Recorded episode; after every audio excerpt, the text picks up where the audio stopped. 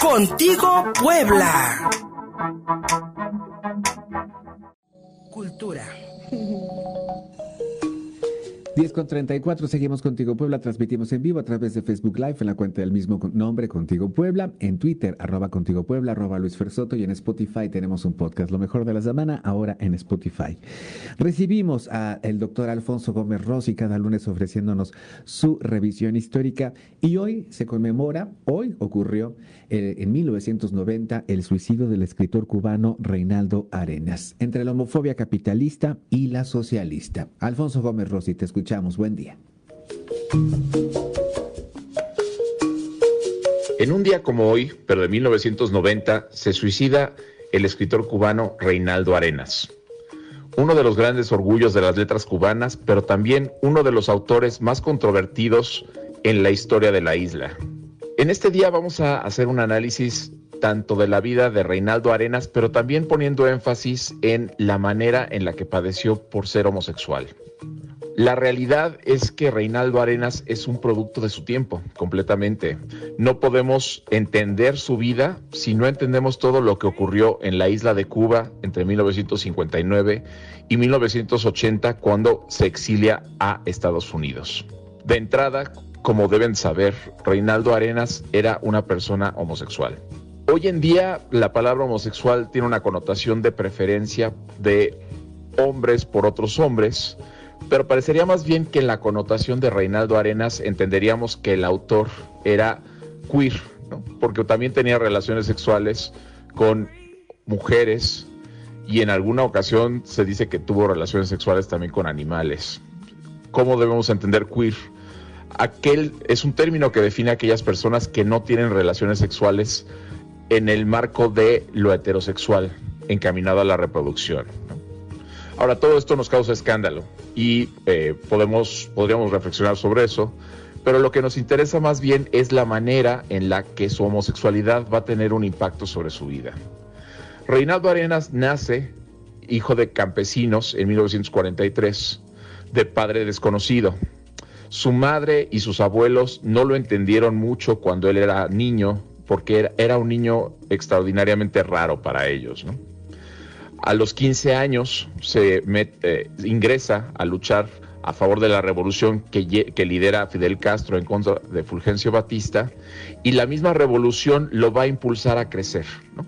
Empieza a estudiar en el Politécnico y empieza a desarrollarse en el área de las letras. Le encantaba la lectura y aparte tenía cierto encanto que hacía que las personas se congraciaran con él, o más bien él se congraciaba con las personas y se dedicaba a leer y a escribir. Esto en Cuba va a, ser, va a empezar a ser problemático a partir de 1965. El régimen de Fidel Castro va a empezar a hacer una guerra en contra de la homosexualidad. ¿no? Y eso es algo que va a ser muy importante en esta narrativa. El comunismo pero también el capitalismo del siglo XX, asumían que la homosexualidad era un problema del otro bando. ¿A qué me refiero con esto? Los capitalistas asumían que el comunismo propiciaba la homosexualidad, pero los comunistas también asumían que el capitalismo promovía la homosexualidad. Podemos afirmar que en gran parte del siglo XX ser homosexual fue una, una catástrofe para los que tenían sentimientos por personas de su mismo sexo.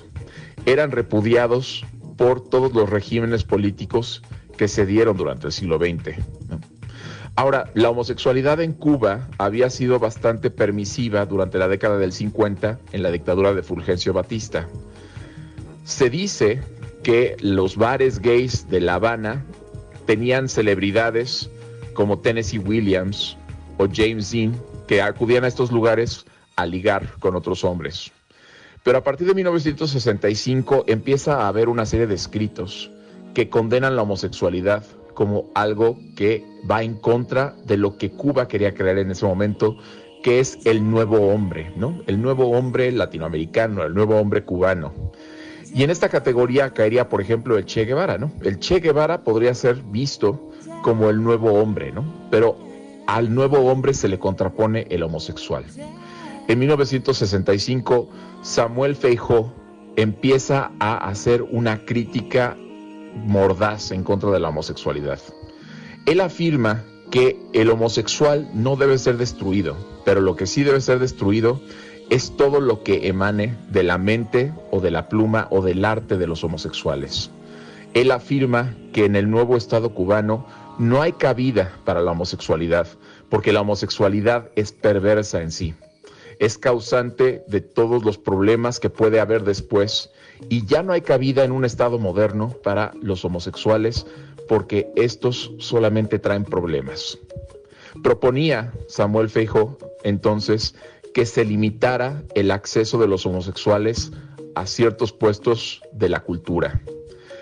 Afirmaba también que estaba dispuesto a sacrificar a algunas plumas o a algunos dramaturgos que fueran homosexuales con tal de que no pervirtieran a la sociedad con su influencia y claramente aludió a que los homosexuales eran productos de un sistema capitalista que pervertía a los hombres haciéndolos querer ser como mujeres. Y en este sentido, el ser homosexual en Cuba era visto como algo negativo, ¿no? Porque el hombre tenía que ser muy masculino. Aquí lo que estamos hablando es de un tipo de masculinidad ideal del Estado cubano que todos los países del bloque socialista abrazaban. Porque no solamente Cuba era homofóbica en contra de la homosexualidad, sino que también la Unión Soviética tenía leyes muy estrictas en contra de la homosexualidad. Entonces, Fidel Castro empieza a fomentar la idea de que la homosexualidad es problemática para el Estado cubano. En 1969, el director, el vicecanciller de Educación, que se apellidaba Prieto, afirma que la culpa de que haya homosexuales en Cuba es por la formación que se les daba en casa. Prieto aseguraba que los homosexuales no nacían, sino que se hacían, y que era responsabilidad de los padres hacer que no hubiera homosexuales en el nuevo Estado cubano. Y se empieza a hacer una persecución de los homosexuales en puestos de poder dentro de la educación y la cultura. Entre 1971 y 1980, surge en la historia de la homosexualidad lo que se conoce como la década negra. Es una década en la que los homosexuales reconocidos empiezan a ser perseguidos y encerrados en campamentos que se llamaban el UMAP. Esos campamentos que se encontraban en Camagüey, y que eran más o menos, se considera que eran 25 campamentos que albergaron hasta 25 mil personas, no solamente eran para homosexuales, también se albergaba ahí a personas que fueran sacerdotes católicos, testigos de Jehová, evangélicos, santeros, escritores, artistas, todos aquellos disidentes en contra del régimen de Fidel Castro. Aquí la idea de la UMAP no era castigar a las personas que ahí eran encerradas, sino que se buscaba que se regeneraran, se buscaba que aprendieran a ser hombres en el nuevo corte que quería el gobierno comunista. Y entonces los ponían a hacer trabajos forzados en el campo. Había uno en particular, en Loma Grande, que afirman era un lugar donde se experimentaba con los homosexuales venían psiquiatras de otras partes del mundo, generalmente del bloque comunista, en el que se hacían experimentos con los hombres homosexuales y se les aplicaban inyecciones para estudiarlos y tratar de contravenir lo que se asumía era una enfermedad, ¿no? Pero una enfermedad no causada de manera natural, sino causada por la sociedad capitalista, por los padres que estaban ausentes o por las madres que eran dominantes. Entonces Reinaldo Arenas eh, se va a estar presente en estos momentos de la vida. Él surge, crece gracias a la Revolución cubana, pero al mismo tiempo, a partir de 1965, va a empezar a experimentar una persecución porque no representa al hombre que quiere Fidel Castro. Entonces vamos a encontrar que su primera novela, Cinco beneficios, la que se publica en 1967, es Celestino antes del alba.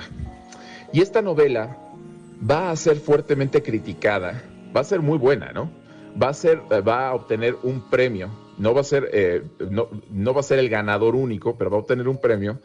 Pero hay una crítica por parte de Alejo Carpentier a la novela porque se asume que no está siendo didáctica a favor de la revolución. ¿Esto qué quiere decir? Se asumía con la llegada de Fidel Castro que las artes tenían que estar subsumidas, tenían que estar controladas, tenían que hacerse a favor del Estado. Una obra de teatro, una película, una novela, tenía que hablar de la lucha de clases y del éxito que había significado Fidel Castro, ¿no? Entonces, las artes tenían un fin político que era ensalzar a Fidel Castro. Pero esta primera novela, escrita, publicada en 1967, va a ser una novela que no habla sobre Fidel Castro y no habla de la revolución cubana en términos positivos, casi no la menciona. Para 1969 escribe otra novela que es El Mundo Alucinante y esta novela no se publica en Cuba utiliza conexiones con otros escritores como Lezama Lima que hacen que se pueda publicar esta novela fuera de Cuba. Y esto hace entonces que Reinaldo Arenas sea visto como un posible enemigo del Estado. Es, trágico porque empieza a ser de alguna manera perseguido por el Estado, lo, le quitan el trabajo que tenía y en 1972 eh, lo acusan dos muchachos de haberlos eh, seducido, ¿no? Ahora, aquí la cosa siempre es esta idea, ¿no? De que se tenía del homosexual que seduce o pervierte al joven, ¿no?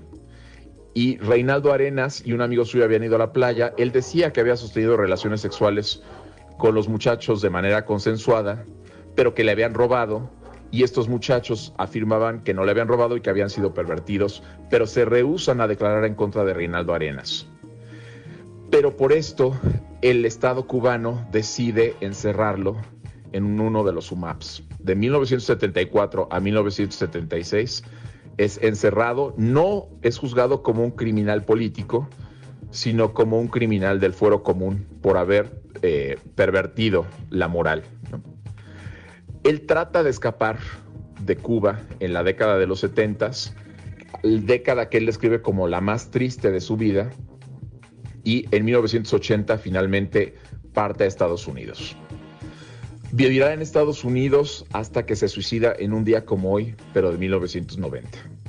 Su trayectoria es interesantísima. Es un intelectual que hace una crítica al Estado comunista, pero que es reconocido por su talento a nivel mundial y en un día como hoy lo recordamos. Contigo Puebla.